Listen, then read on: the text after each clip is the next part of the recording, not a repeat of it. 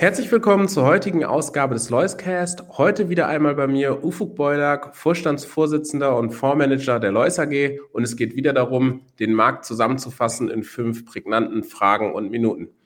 Ufuk, was ist denn im Moment das Thema, was die Märkte und die Manager am meisten bewegt?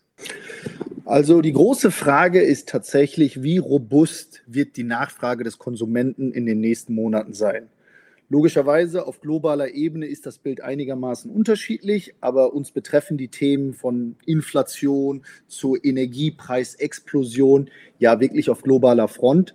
Und wie letztlich das verfügbare Einkommen des Konsumenten dann sich in die Realwirtschaft findet, ist die große Frage. Und verschiedenste Industrien sind da anders berührt, aber die Manager müssen natürlich hier auch ihre eigenen äh, Prognosen abgeben.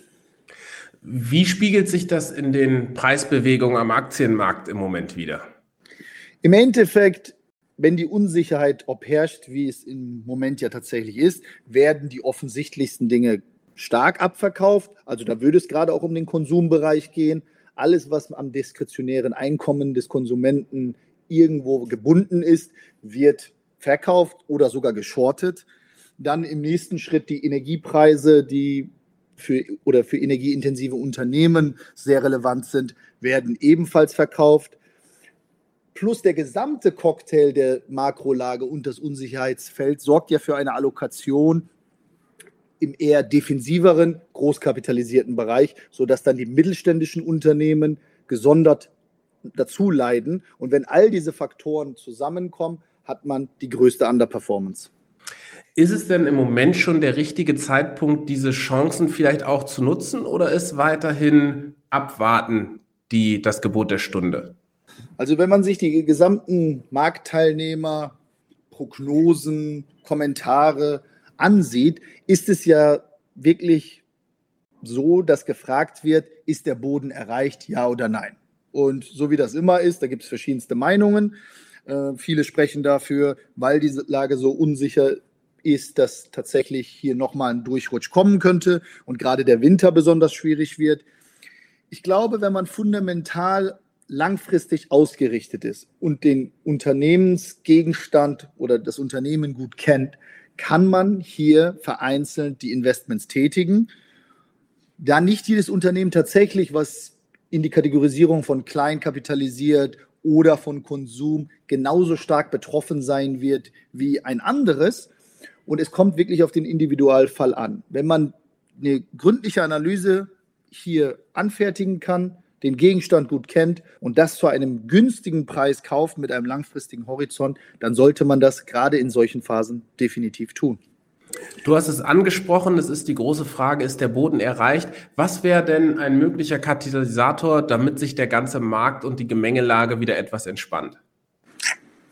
Ja, idealerweise würde der Konflikt aufhören in Europa was aber wirklich ja nicht prognostizierbar ist in dem Maße.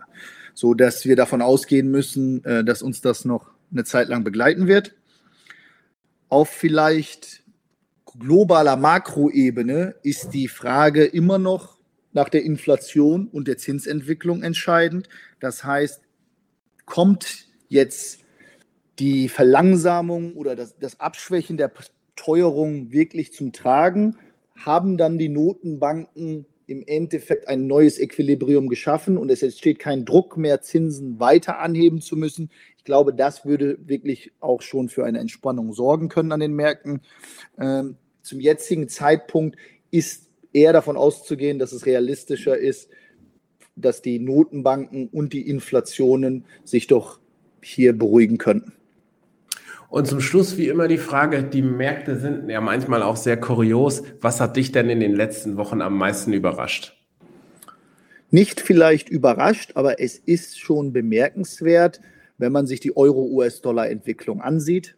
Wir sind ja eigentlich seit der Einführung auf dem Tief, wobei in 2001 die Translation, die da getätigt worden sind, äh, niedrigere Kurse anzeigen, aber es wird in der Presse von, 20, von einem 20-Jahrestief gesprochen. Und es ist ja wirklich so, dass die Risse im Konstrukt gerade auch am Euro deutlich werden. Ähm, es ist nicht so gekommen, wie man sich das vielleicht vorgestellt hätte, also zumindest nicht gänzlich so.